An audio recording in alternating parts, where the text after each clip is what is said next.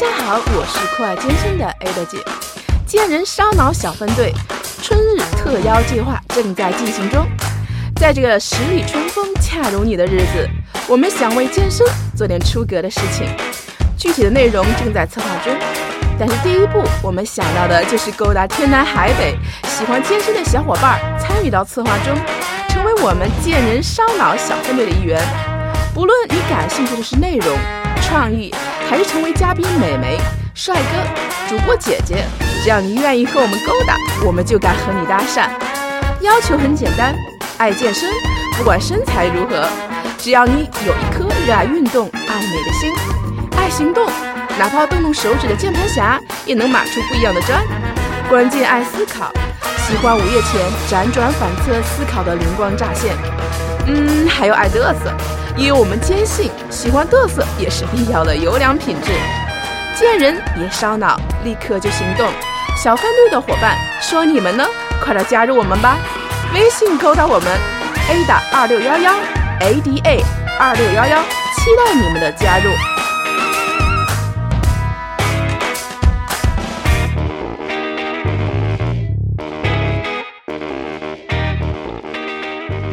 经常会被大家问到两个问题，尤其是刚刚健身的朋友问我要不要找个私教，私教呢有什么好处呢？有什么用呢？或者让我推荐好的健身房或者工作室。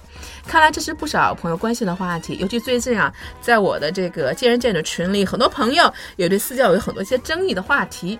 所以今天我又请来了我的老朋友 Mike，根据他多年啊从业这个私教的一个经验，给大家一些建议。那我们该如何选择好的私教和工作室？首先呢，我们还是先请 Mike 跟大家打个招呼吧。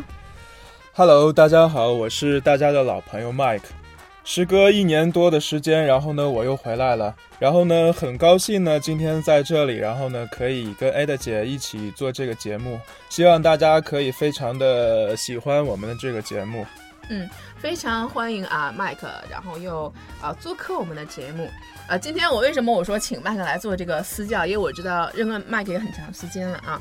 然后在麦克对健身房的整个这个，而且你也是私教的一个管理的管理人员，所以你对这个行业也是非常清楚的。尤其最近呢，我们呃群里大家对这个私教的这个话题也比较比较关注啊啊，所以说请教麦克一个问题啊，我还是想问一下，我们私教到底是有用还是没用？这个私教肯定是有用的，对，还是有用的啊。那我想问一下，我们为什么要请这个私教？私教到底对我们来说有什么样的用？我们私教到底有个什么样的好处呢？嗯，这个私教的好处呢，说实话挺多的。首先呢，这个私人教练呢，他可以提供，呃，最专业的这个健身指导，然后他是我们这个会员的这个健康导师，然后呢，可以通过然后私教的这专业，然后还有就是提高你的这个健身的这个科学性、安全性，然后呢，从而达到更更好的一个健身的效果。而且呢，就是呃，私人教练他会根据每个人不同的身体情况，然后呢去量身制定训练计划，也就是说让这个训练的更科学、更系统化一些。嗯。那我想问一下，为什么现在大家对私教有那么多的一个抵触呀？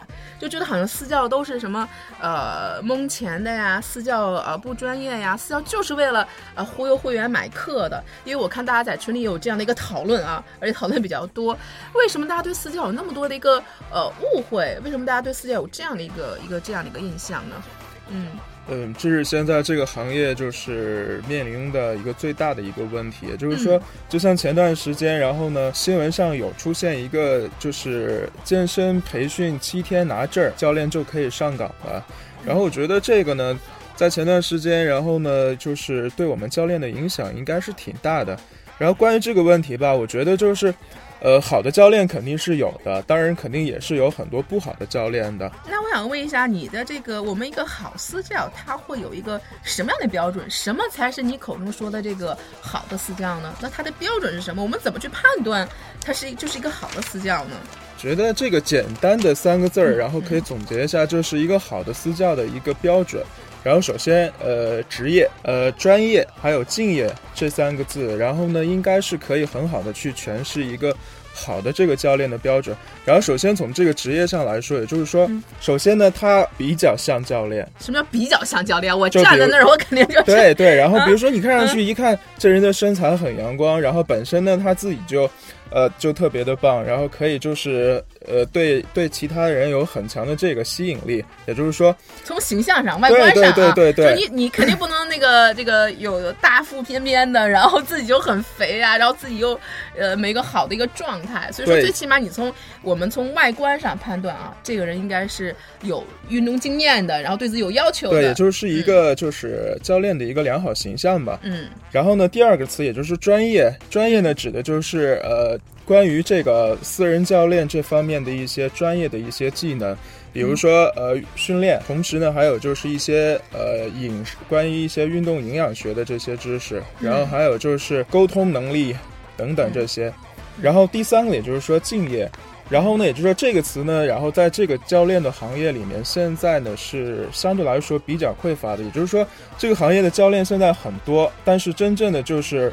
做的特别好的，口碑特别好的，说实话，然后不是特别特别的多。也就是说，敬业的这个词呢，也就是给了这个好教练一个很好的诠释。其实刚才这个麦克说这个专业啊，其实我觉得专业技能，麦克也提到了营养。实际上，真正的一个好教练，什就像什么？因为私教嘛，我们都叫一对一的这样的一个上课课程，我们会对教，我们之所以请私教，当然是希望我们的私教能够针对我们每个人的不同的特点，对吧？然后。知道呃，制定出一套适合会员的一个呃训练计划，同时实际上也是要给我们这个呃我们的会员给一个好的饮食上的一个建议，因为大家现在越来越多人会注意到，除了我们要练得好，其实饮食上也是很重要的。对，是这样的。嗯，所以说这个专业性啊，也是我们衡量一个教练的一个一个标准，他能不能根据会员呃因材制宜的。去制定一个适合他的一个训练计划，包括在饮食上给大家一个好的建议，这是我们一个呃专业的，像说职业性、职业化的标准啊，你要有这方面的职业化。另外一个方面，就像我说的，麦克说的一个敬业，这点我相信也是现在大家有呃有些想法的一个地方，因为现在好像大家更多的私教给大家越来都是什么，他不是去去教你怎么好好去练，他是让你去卖课，因为大家好像都知道，觉得。私教嘛，他的收入肯定就是从这个授课上来的，对不对？所以说，我觉得好像更多的人是不是，大家为什么对私教有些反感？或他觉得好像你一直在去卖课，你不是为了来教我，你只是想让我去卖课，会不会有这样的一个？像你做私教这么多年，会不会遇到一个这样的一个情况？大家的一些一些问题？因为就是这是比较商业化的一个呃健身房吧，嗯，然后呢，老板每个月会给我们。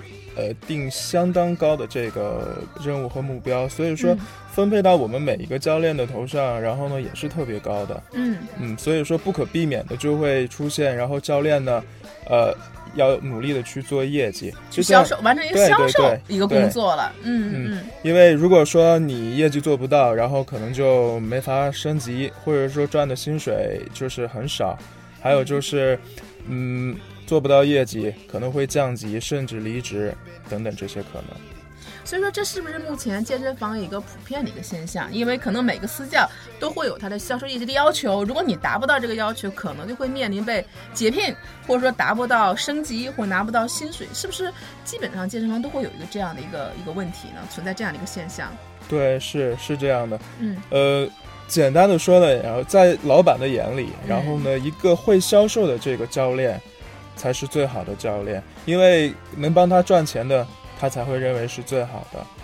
哇，我觉得这就是一个是一个问题啊！这是为什么现在健身房大家会觉得，哎，怎么私教他的精力、专注力可能没有更多的放在这个训练上，而反而放在这个销售上？可能也是这种体制造成了我们的教练可能没有办法为了生存嘛，是吧？可能把很多如果比如说。完成不了销售业绩，可能我都连生存都没有办法保证了，所以也可能造成了我们现在的很多一些私教，他要花费很多精力去销售上，对不对？那实际上真正的一个好的教练，可能这样对我们的私教要求就比较高了啊。就你既然能可以完成一个销售的目标，是吧？你的销售业绩，同时其实你还要对会员有一个这样的一个。一个训练的一个保证，其实我觉得这应该是一个良好的一个互动关系，因为我觉得如果那私教既然花钱了，比如我作为消费者啊，我既然花钱的话，我当然希望是有效果的。那如果你要达到了我的目标、训练目标和效果的话，那我当然继续愿意去花费，因为我觉得我花费是有所值的。对不对？但就怕那种什么呀，就是你没有给我达到我想要的一个目标，那只会一味的跟我去推销课程，那我当然会有。有一些想法，觉得哎，怎么只知道去去赚钱，而不知道去去帮我去训练呢？对你说到的这个是一个比较关键的问题。但是呢，也就是说，如果我还没有销售你，或者你没有买这个私教课，然后呢，也不可能有后面我带你去练这个环节。就是它这也是一个继承蛋，蛋生鸡的问题。首先，那就要求我们的私教啊，你首先先有个好的销售能力，因为这我相信这也是个体制过呃体制造成的现象。因为我相信很多我们的这个私教本身。他也不是做销售的，可是现在这种体制又逼迫他不得不去做销售工作，你才有后期的给我们会员带来一个好的一个改变，对不对？所以说这也是他的一个一个一个一个很现实的、很无奈，我相信是不是也很无奈的一个问题？我觉得这个这个行业里面的这个关于私教的销售这个环节是不可避免的。当然，也就是说，呃，A 的姐刚才我们说到的一个问题就是，呃，既然你去销售，然后呢之后呢？你会给会员带来什么样的一个改变，或者怎么样的一个健身效果？然后我觉得这是一个比较重要的一个问题。然后呢，还有就是在这个销售的这个环节上，然后呢，教练怎么样去销售也是非常关键的。嗯，然后也就是我们所说的这个销售，然后呢，就是按照正常的一个流程，教练会根据。呃，会员的这个身体的状况，然后呢，去为他量身定制计划，也就是说，针对他的目标和需求去做一个呃最适合他的一个计划。然后呢，教练帮他做好计划之后，在会员认同或者认可的这个情况下，然后呢再去销售。我觉得这个环节是没有问题的。嗯，当然，也就是说，可能更多的一些问题会出在，比如说会员。不需要，或者说不想买，或者说认为教练不专业的这种情况下，然后呢去强销，可能会给很多会员呃非常不好的感觉吧。嗯，所以最起码我们知道一个问题，就是首先呢，呃，好私教它是有必要的。其实私教对我们，尤其像一些小白或刚开始健身的人，它是有必要的，而且。呃，好的私教的确会给我们的身体带来一些变化，让我们会变得越来越好。那可能大家，所以大家也不要就是说特别反感私教，可能在有，比如说你刚开始啊，他可能会有这样的一个推销的过程。实际上，这可能是体制造成的，也是每个健身房赖以生存的一种手段啊。大家开店赚钱嘛，是不是？我当然希望有收入了，所以大家对这个销售可能也没必要的刚开始过于排斥。呃，但是有一点就是说，呃，我们肯定当时通过，如果我们的这个训练。呃我们花的钱，消费者花的钱达到了你想要的目标，让你更快、更有效达到你一个想要训练的目标，其实这也是一个很好的一个投资，对自己很好的投资。那我就要问麦克了，是那我们如何选择好的私教？我怎么样来判断？比如说我刚来健身房的话，我怎么样，或者工作室，我怎样去选择，怎样去判断什么是私教是好的？然后在这个选择这个教练这个方面呢，我觉得很多人可能会觉得。哎，这个教练，然后呢，长得很帅，颜值很高，然后肯定是一个非常好的教练。哎，这个教练呢，然后长得好壮呀，他肯定是特别专业的。嗯，我觉得这个呢，呃，有可能真的是他是一个好的教练，但是这也不是说绝对的。我觉得在选择教练这个环节上面，然后首先第一个环节，也就是你通过，然后这个第一眼就是通过这个你对他身材的一个判断吧，就是觉得他还不错。然后第二步，也就是说。在跟他进一步的这个沟通中，然后呢，他帮你去安排训练计划呀，还有就是其他的一些方面的一些专业能力，让你觉得，哎，这个教练还是非常非常专业的。如果说在这种情况下，然后呢，呃，你可以去选到一个好的教练的话，我觉得也是不错的。但是呢，如果说大家想要去更好的去了解这个教练，然后很简单，你可以让他带你上一节课试一下。感受一下，然后他的带你运动的时候，他的这个专业能力啊，这些，我觉得，呃，这样的话，你应该就会知道这个教练他是好还是坏了，就大概有个判断。尤其现在我知道很多的工作室、健身房都会有这个试课，都会有这样的一个环节，都有。为什么要试课呢？实际上也是希望给消费者、给我们的会员一个机会，去跟教练进一步去沟通、去感受这个教练适不适合你，包括他的训练方式，他对你的指导是不是专业的。对不对？对这个，不管是一些新的会员，还是一些就是有多年健身经验的这些会员，然后他们在去选择教练的时候，可能呃都会去都会去就是考虑比较多的一些因素，比如说，呃，对于一些这个新的会员来说，他们在去选教练的时候，他们可能对这个私人教练没有一个概念。没错，对，私人教练能能干嘛呀？对，然后这么贵，然后呢，它到底能对我有一个什么样的一个帮助？嗯，然后呢，当你带他就是体验完了之后，哦，原来是这样，然后呢，教练的确是可以的。然后，比如说这个动作我不会做，然后呢，教练他可以教给我怎么样去做，同时保证这个动作的这个科学性和安全规范性、对安全性。还有呢，对于一些。呃，有一定健身经验的这些人，他们可能在自己运动的这个呃过程中，然后可能已经有一个瓶颈的一个阶段，或者说很难提升上去了，然后他们想要寻求突破，或者说让自己然后提高的更快，可能也会去寻求一个这个教练的这个帮助。也就是说，在这些环节上面，然后我觉得作为教练来说。呃，首先应该就是给会员呃最好的这个服务，然后呢，最专业的一些健身的一些指导等等这些，然后呢。这样的话才能够得到会员的认可。认可，嗯，刚才麦克说的特别好啊。首先我们说怎么去选择好的私教，因为我们也有很多一些小白嘛啊。刚才说我们通过几个几个环节去判断，比如说你的第一印象对他怎么样，他的身材、外貌的精神面貌，你再对他有一个判断和了解。第二，你通过一个沟通，简单的沟通，你看他是不是够专业，你有个判断。第三点，那我们可以通过一些试课去。真正的感受这个教练他给你带来的一些指导，哎，你觉得是不是适合你的？对啊，其实通过一般小白，就是说我们通过这三点，基本上你就可以有一个大概的判断。那你觉得如果他可以的话，你当然可以请他做你的私教，然后你可以去尝试有个阶段性的一个尝试，然后再去调整。刚才麦哥说了一个特别好的问题，他引出了我的下一个问题，就是说什么人需要私教？是不是说？我就是小白，我才需要私教，是不是？我健身很多年的话，我根本就不要私教了。在这个就是这个问题上，我觉得就是简单的来说，首先呢，如果是一个健身菜鸟的话，我觉得呃应该去选择一个私教。当然，这是建立在银子的基础上。如果说有钱的话，呃，选择教练肯定是非常好的一个选择。如果说没钱的话，我们也就。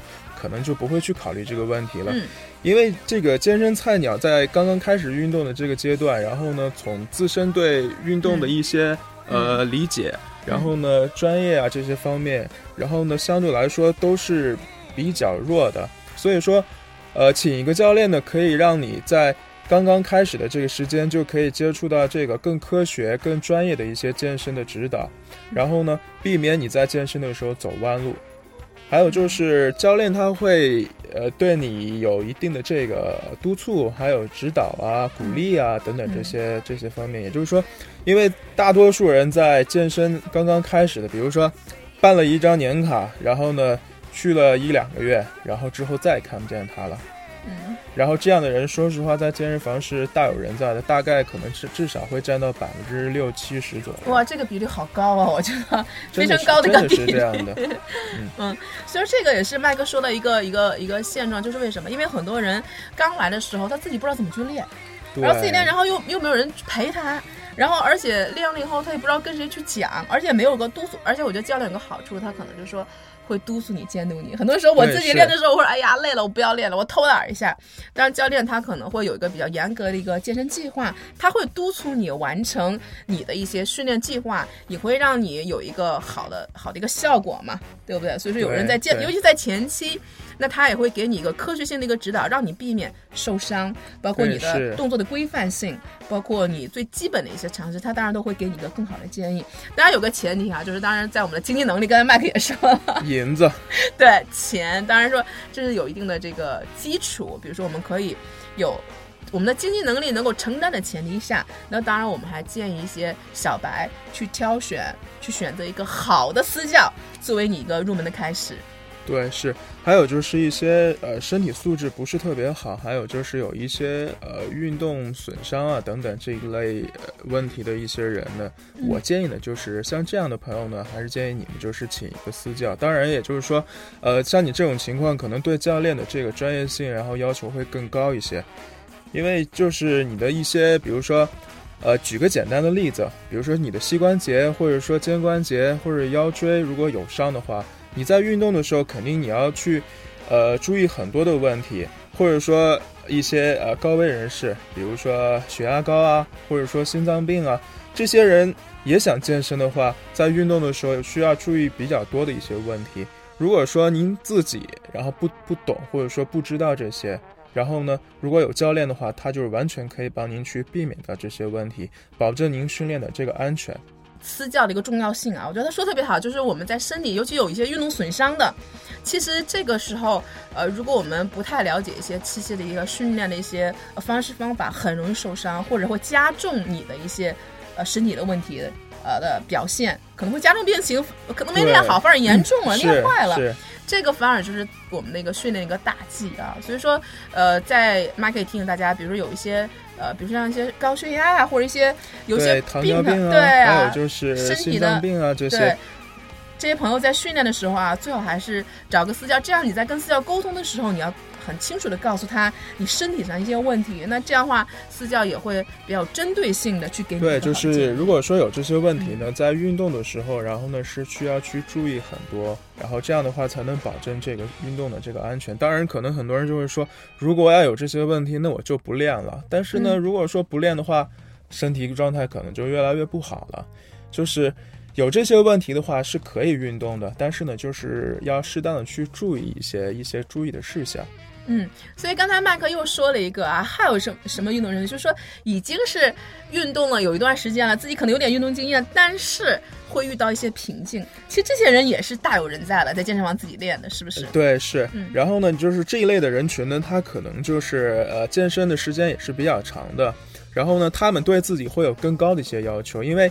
在一些那个大强度的这个训练训练的这种情况下，然后自己独立是比较难以完成的。比如说，呃，做大重量的一些力量训练的时候，没有人保护，然后呢，然后可能会比较危险。还有就是需要有一个人去陪伴，然后鼓励，还有指导。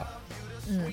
所以这些人的话，其实当我们在训练的时候，比如说遇到一定的瓶颈的时候，需要突破一下自己，对吧？那肯定呃，我们也需要一个比较好的一个指导，能帮助我们去有一个这样的一个突破。实际上，私教也是我们一个不错的选择。对，是，就是还有一类人呢，就是属于呃，相对来说比较懒，不喜欢运动的，这样的人有挺多的，就是不少，是。对，然后之之前会经常遇到这样的人，遇到的一些奇葩的小姑娘，嗯。我我大学的时候，我从来都不上体育课，或者我特别讨厌上体育课。然后呢，就是因为这种情况，所以导致现在自己的这个运动能力啊，这些都是比较差的。而且，呃，他也是属于一个就是对运动毫无兴趣的吧。然后呢，就是不喜欢运动，特别不喜欢运动。那为什么去健身房要减肥吗？但是我我不练又不行，我觉得我现在太胖了。对，所以说。呃，我觉得还是还是适当的运动一下会比较好。如果说，呃，这样的人呢，就是通过运动的话，然后可能会比较依赖这个教练的一个监督，这样的一个作用。对，因为有人逼着你，看着你，是吧？你就得，你就得要完成。所以这种人其实也比较适合找私教啊，因为可能自己很容易就犯懒了，可能冲个澡回家了什么，是不是？对，就也没有达到一个好的一个一个健身效果啊。那我想问一下麦哥，那比如说像我们一般来请私教，那我们呃请请请多久比较合适啊？还是因为不同的人群他的需求不一样，我们还是有一个调整的呢？我觉得首先呢，就是第一个还是看银子，嗯啊，就是看的经济能力，对，根据自己的经济状况，对，去看自己需要一个什么样的训练计划，然后呢，再去看自己需要多少。就是私教课或者请多长时间的教练吧。那所以说这个需求呢，这个我觉得也没有一个固定的，比如说你一定要请多长时间。那大家可能在请私教之前都有自己的一个目标，我相信都要有目标啊。不管是你说我是想瘦啊，我是想增肌啊，我想维度有个变化，还是我想达到一个什么一个降体脂，那我相信大家可能都会有一个自己的目标，包括或者是我要突破某一个瓶颈。那大家可以根据比如说这段时间，比如说哎，我通过私教达到了我这样的一个。呃，目的那可能我也不用一直去，比如说我可能也不用一直去请。当然，如果你要觉得你的经济财力够啊，你要觉得私教会给你一个很大的一个一个帮助，你可以，你可以一直去请，对吧？你可以一直练，啊，但是说可能我们当我们某一个阶段我们达到了目标，那你可以可能就停止，你也不用一直非得买下去，是不是？也就是在这个环节呢，我觉得最重要的就是给每个人每个人就是想要运动或者想要健身的人，要给自己设定一个目标，也就是说，呃。达到这个目标，然后呢，我需要怎么样去做？也就是说，我大概需要多长时间，通过一个什么样的一个训练，然后呢，去达到我的这个目标。然后，当你完成这个目标之后，你可能会有新的一个目标。然后这就会成为你健身的这个动力，一个动力，不断的挑战，不断遇见更好的自己。对，这里面就像，呃，比如说之前我我的一些会员，可能他刚刚开始的时候，他来，呃，我就是想要瘦，比如说我想要瘦到多少多少公斤，嗯，OK，他后来达到了，达到了之后呢，他觉得我应该。呃，再练得更好一点，比如说我要想练成什么什么样，然后呢，或者比如说练成型男，或者说想要肌肉更发达，或者是想要呃有更高的一些这个目标，他又会去给自己去设定新的一个目标。我觉得健身呢应该就是这样，对自己有一定的目标，然后这样你才会有更有动力。嗯，所以说我们经常说这句的话啊，我觉得。对于我们自己，呃，我们也不用跟别人比，但是我们没有最好，只有更好。那每个人都是希望自己有一个不断的提高，那让自己变得越来越好。其实我觉得这就是足够了，而且可能也会给自己在不断的运动过程中，给自己养成一个好的习惯。你会发现不知不觉当中，你的生活习惯，包括你的，其实会越来越健康，越来越好，自己状态也越来越好。因为运动真的会上瘾，对不对？对，是因为我觉得健身呢，它是不用你打针，不用你吃药，可以让您更。更好的获得一个就是更健康的一个身体，然后同时又可以让你拥有非常魔鬼的身材。我觉得，而且这个跟你的年龄、性别都没有关系。任何一个人，只要你只要你努力，只要你付出，然后都可以得到你想要的。嗯，所以说我觉得这个也是非常好的一个一件事情啊。嗯，我还想问一下，现在因为也有朋友也会经常会问我啊，现在。呃，尤其在北京、上海可能会更早。就现在好像越来越多的这个呃工作室开始出现了。哎，对，工作室相当相对于这个健身房，它是有它的一定的区别的。但是我的第一个直观的区别可能就是大小。哎，健身房一般都比较大啊，但工作室没有，基本上没有特别大的。所以说，你能跟我们大家聊聊？包括我也知道，我们一会儿再聊，就呃，麦给开了一个自己的工作室，是吧？对，所以你会跟大家来聊一聊这个健身工作室和健身房都有什么区别呀？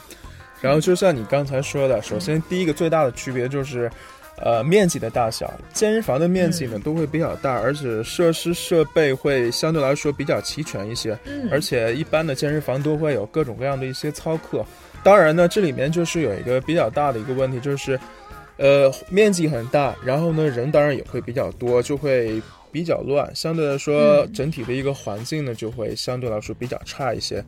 然后工作室呢，一般的面积都不是特别大，嗯，然后主要呢就是对会员提供一对一的这个训练和健康指导，嗯，然后呢，嗯，在这个环节呢，也就是说，工作室呢一般的呃器械啊这些不是特别的多，但是呢，在工作室的这个教练呢，相对的专业水平是比较高的，嗯，比如说一个好的一个教练呢，他可能就是。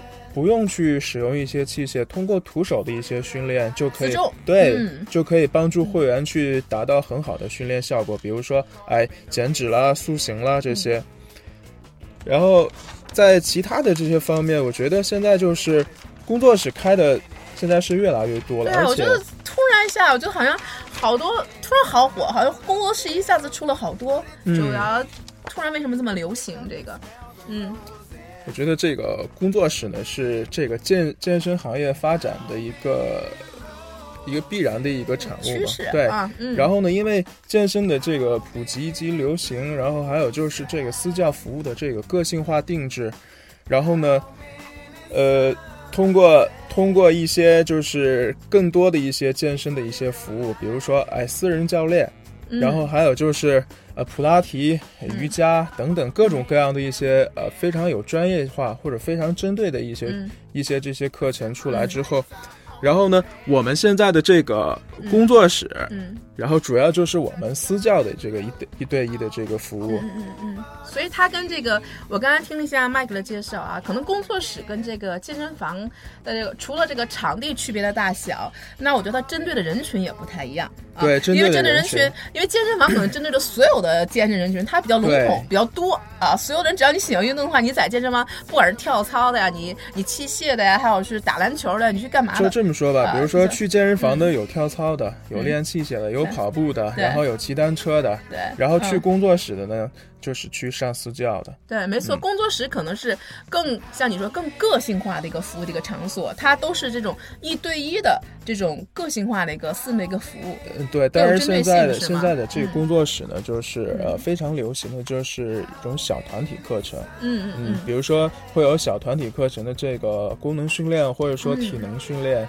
等等这些，然后这个也是现在工作室呢，就是非常推崇的一个。然后简单来说，就是说，呃，大概五六个或者六七个人，然后呢一起，然后呢通过一些呃徒手的训练或者借助一些小工具啊等等，然后呢达到健身的这个目的。这个小团课呢现在还是非常流行的，这是工作室现在。呃，比较常见的，除了私教之外的另外一种课程，一种模式啊。对对，我相信他的这个为什么大家也比较喜欢工作室啊？我觉得，呃，也是因为，因为这种课程，像你说人少，六七个，不像像健身房可能大的房可能几十个人。但是可能因为比较少，所以说教练会关注到更多的大家的体验，每个人的啊一个状态，所以说会给你一个呃一个专注的指导，让觉得哎大家好像每个人都会被关注，教练会根据每一个人的问题会给你一个很好的一个指导，这个可能也是区别于一些大课的一些一些一些地方，是不是？对，实际上呢就是呃虽然我们这个课程叫小团体课程，但是呢教练他在每一个阶段，比如说每两周或者是每一个月。然后呢，都会分别去给这些呃会员呢去做呃身体测试，还有体能评估，然后呢，呃包括营养计划啊、训练计划等等这些，也就是说，保证然后呢非常科学有效的去健身去运动。当然，你在这个大的这个健身房，可能呃每个会员他很很难去被教练这样照顾到。对，所以说这个就出现了一个，因为两个定位的人群不一样，所以它的模式不一样。所以说，我觉得对教练的要求。我觉得更高了，因为就像我说，你在这次买买一个，像在健身房不一样，反正这次我教不好，你走了还有人再来，因为健身房它本身有个客流。已经有那么多人，反正你走了我还不愁人。但是在我们的小的工作室，那你教练对个教练的要求就更高了。如果你这个教练你你你教不好的话，客人流失了可能就流失了，完全要靠你自己的专业性。像你说那几个素质，比如包括你的职业性的，包括你的敬业性啊，包括你的本身的能力，你才能你有个对会员有个更好的服务，你才有个粘性，你才能留住会员，大家才会更。一直买你的课，说白了，咱说白了，就我会一直买你的课，否则的话，你教不好的话，我可能就走人了。对，是这样的，因为大多数开工作室的，一般都是这个健身行业内比较比较优秀，就是相对来说比较资深的一些教练，因为他们在这个工作的这个经验，还有就是这个工作时间上面，然后呢都是比较比较高的，他们会有比较多的会员，还有就是口碑，还有人脉，都会相对来说更多一些，所以他们自己会去选择。开这个工作室也算是一种创业吧。嗯嗯，所以说呢，我觉得，呃，在工作室的教练的专业的能力相对来说还是比较高的。因为他这个特点要求你一定要很高的这个专业性，专业还有就是敬业服务，对，这是工作室，然后呢，必须的，必须要具备的，就是。因为工作室的这个会员的这个口碑是非常关键的。对，因为你的粘性和你包括你的说白了你的盈利能力，关键体现在这里。像我说，你要我没有达到我想要的目标，我觉得我不喜欢让你教，可能我真的就走人了，你真的就没有钱赚了。对，这工作室可能真的就没有办法生存下去了。所以这也跟健身房它的一个一个模式和它盈利的一个区别啊，对，也是很大的一个区别。我想问一下，那什么人更适合去工作室来训练？什么人？比如说，因为我有健身房，我有工作室，是吧？还有很多其他的选择，那什么人更适合可以选择工作室来训练呢？就是这个问题呢，我觉得就是比较难回答。说实在的，就是对于选择健身房或者选择工作室这个，然后首先呢，也就是说看自己个人的一个需求或者喜好吧。嗯，就比如说喜欢热闹的人。然后他可能会去选择健身房，因为他觉得人少没意思。啊，我还有小伙伴儿，可能有认识的人。我就觉得人多特别的热闹，我就喜欢。我就喜欢上大课，我就喜欢大家一起嗨，我就喜欢大家一起玩儿，有小伙伴跟我一起玩儿。然后呢，比如说一些呢，就是呃，就是喜欢呃比较安静的这种环境，然后呢，就是想好好的去健身，好好的去运动。然后呢，这样的人是比较适合在工作室的，因为工作室。呃，它的这个私密性啊，还有就是它的这个安静，这些这些环境的，相对来说会更好一点，而且教练的服务和专业应该会更棒一些。嗯，所以说这个大家也可以根据自己的，而且可能每个人的阶段性兴趣都不一样。比如这阵儿我我喜欢去健身房，哎，突然我想对自己有个更更高的要求，我想雕刻一下自己，我想有更大的突破，哎，没准我可能就去选择一个呃一个一个一个工作室了，是吧？一对一的，然后我有更好的一个一个一个提高，或更专注。还有就是，我觉得选择一个健身的一个地方呢，最主要的就是看自己方不方便啊。对，这个很重要，这个是非常关键，也是非常重要的。地点，地点还是地点。就大家因为递减，如果是呃交通成本很很高的话，大家又下班又比较累啊，上班族对很难去坚持下来的啊，所以说还最好就近，是不是？对，就近。嗯，我想问一下，因为现在的工作室，刚才这个麦克也说了，我们就说。开的越来越多，而且它种类也比较多，而且好像都比较有针对性啊。每个工作室都有一些自己的一个特点。那我们如果要是选择工作室的话，我们怎么去挑选一个一个一个工作室呢？然后首先就是看这个工作室它它的一个定位。嗯。呃，一般来说，工作室它都会对自己有一个介绍，比如说这个工作室，然后呢比较擅长什么？比如说它是一个拳馆，或者说提供专业的一个私教服务，或者说它是一个运动康复的一个地方。然后你需要根据自己的这个目标或者说需求，然后呢去选择一个适合自己的工作室，就是看你想要去练什么。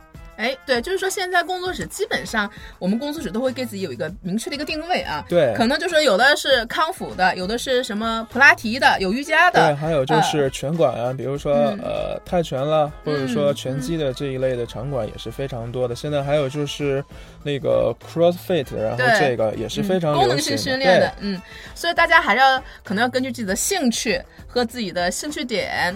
啊，包括自己的这个运动的一个训练目的，然后可以去选择自己的不同的这个定位的一个工作室，是不是？对，是。嗯嗯。所以这个的话，而且当然还有就是说地点，不用千尽量还是不要选特别远的，因为这个交通成本比较高，可能也是比较难坚，关键是比较难坚持。对，是选择离自己比较近的，肯定在你运动的时候也会比较方便，然后避免在路上，然后呢耽误太多的太多的时间。对，因为交通成本也是也是一个问题啊。当然，前提也就是说你选的这个工作室它还不错，能够让你比较满意。嗯嗯，这个就像说，大家有个前期，肯定你在选择有个判断。如果说真的不是特别好的话，你觉得不好，你肯定也会舍近求远，去选一个更好的，或者说自己更喜欢、更专业的一个地方。嗯嗯嗯，这个的确在我身边也还真有这样的。就像我说，比如这个工作者，他非常喜欢某一个教练，他非常喜欢某一个项目，或非常喜欢这个教练对他的一个服务。有的人真的是肯花时间在路上。只为了遇见更好的自己，真的是路上堵三个小时，去练半个小时。所以说这个，所以说工作室里教练的个人的魅力还是很重要的啊，非常非常大。你对这个会员的粘性，有的时候真的是非常的重要。那我们在选择工作室的时候，我们需要哪些注意哪些自己的一些事项呢？你觉得需要关注一下的，有什么给我们听众有一个有个什么样建议吗？我们需要注意的一些问题。嗯，首先呢，我觉得大家选择工作室，首先第一个，也就是说，看自己在选择这个工作室的时候，自己，呃，然后是一个什么样的一个健身的目的，然后这个工作室，对这个工作室是不是适合我，能不能满足我的需求？对对对，能不能能不能就是呃让我达到我想要的？嗯嗯。然后第二，也就是说，在选择这工作室的时候，这个嗯。它的这个价格，也就是说性价比吧，然后是不是能够让你觉得比较合适？哎，我觉得这个挺好的。你的性价比是不是我能接受的？对，这个价格我是否能够接受？然后第三，也就是说，肯定是对对这个教练的选择。嗯嗯。然后呢，这个教练适不适合我？嗯，或者说能不能够，然后呢，让我就是达到我想要的一个训练目标？对，嗯。然后呢，呃，还有其他的一些，就是比如说他的这个。啊，环境啦，啊，硬件、软件设施啊，我也要看看，是不是？是，嗯嗯嗯，大概呢就是这几个方面吧。嗯，所以说，而且有一般工作室，我也知道，它跟健身房很大的一个区别，就是说，它会更注重对于会员的服务啊。所以说，大家可以看看这个服务怎么样啊，包括周围的呃这些环境是不是你自己比较喜欢的。对，是，这也是我们在呃需要在选择工作室需要注意的一些事项。嗯，我知道 Mike 也是最近也是刚刚开了自己的一个一个工作室，那我也希望呃在北京啊，能不能跟大家聊聊你的工作室的现在是一个什么样的一个状况，跟我们大家去聊一聊呢？我们这个工作室。指的是比较全面的一个工作室，也就是说里面会有拳击课程，然后会有私各种私教课程，然后呢，我们这边的主推的也就是说呃运动康复课程，嗯，运动康复，对，运动康复，还有就是产前训练，还有产后恢复这些课程。哎，这个还是比较有特点的啊，我觉得针对女性的也是。因为因为现在不是放开二胎了吗？嗯，而且很多可能都是准备再要宝宝，然后呢，还有就是生宝宝的也比较多，然后特别是大多数女性就是在生完宝宝之后呢，嗯，都是非常辛苦、非常不容易的，可能身材走样，或者说身体的体能状态都是，呃，都是下降特别的多。嗯，所以说我们现在呢，就是呃提供这个服务，然后呢，对更有针对性一些，也就是说可以让。呃，广大的就是宝妈妈们，然后呢，能够在自己生完宝宝之后，呃，很快的恢复自己的美丽身材，然后有一个更好的、更健康的一个状态。啊，我觉得好贴心啊！那我能问一下麦哥，那我们的这个店的地址在哪里吗？呃，我们这个店呢是在呃世贸天街附近，SOHO 上都呃北塔的二三二零。二三二零。对。我们店的名字叫？呃，我们这个店呢叫 We Life 健康管理中心。嗯，健康管理中心。对，当时选择这个名字的意思，也就是说，呃，为更好的生活，然后为更健康的这个生活，然后呢，能够让自己有一个更好的一个状态。嗯，也是一个很好的一个，也是一个非常美好的一个一个，对，也就是想法和目标。对，对自己的这个健康有一个更好的一个管理。嗯，那我们现在这个店有没有一些公众号呀，或者大家可以去联系到？我们怎么去联系到？比如说我们。想约课，哎，我们是不是也是可以去体验课啊？对不对？我们会有一些体验体验的一些项目呢。嗯，有的。然后，如果大家对这个有兴趣的话，然后可以就是先添加我的这个微信，然后我之后可以把你们就是拉在我们这个体验的这个群里。嗯嗯。然后我的这个手机号就是我的微信，然后大家有兴趣的可以加一下我的这个微信。嗯。幺八六幺幺三七零六七八。嗯，那我觉得，如果在北京的这些听众朋友们啊，如果大家感兴趣，想去体验一下麦克的这个工作室，呃，大家不妨可以去添加一下微信啊，可以去体验一下，真正体验一下个人私教的一个个性化的服务。嗯，非常欢迎大家前来体验、参观、指导。嗯，那今天呢也非常感谢啊，麦克跟我们做客这个见人见语，再次做客我们的见人见语，呃，跟我们分享了很多他关于私教这么多年的一个呃经验的一个分享，也给大家提供了很好的一些建议。那希望这期呢，呃，听了我们这期节目以后，我们的听众朋友们也知道。哎，怎么去选择呃适合自己的私教？怎么样去选择适合自己的健身房或者工作室？希望能够大家啊对大家有所帮助。我们这期节目呢也到此结束啊，也欢迎麦克以后经常做客我们的节目，给我们一个更多的一个好的分享。嗯，非常开心，也非常的荣幸。然后呢，希望，呃，之后呢有可以有更多的机会，可以跟 Ada 姐一起呢，就是做这个见人见语的这个节目。然后也谢谢大家，然后呢，长期对我们见人见语的一个支持。嗯，那我们这期节目到此结束，我们下期不见不散。好，下期再见。最后特别恳请各位喜爱我们的战友们，在你们正在收听的博客里面。帮我们点一下订阅或者点赞哦，这对我们有极大的鼓励和支持，也对我们很重要哦。另外，想跟我们一起吐槽、一起笑的朋友们，请添加我们栏目的微信公众号或者是 QQ 群，请搜索“见人见语”。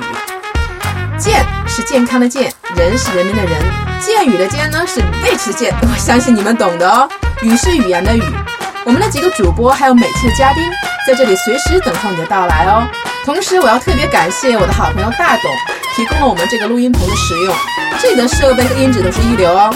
有需要的朋友们可以直接打电话联系他，他的电话是幺三五二零三四九九幺幺，幺三五二零三四九九幺幺，融合音频音乐制作室。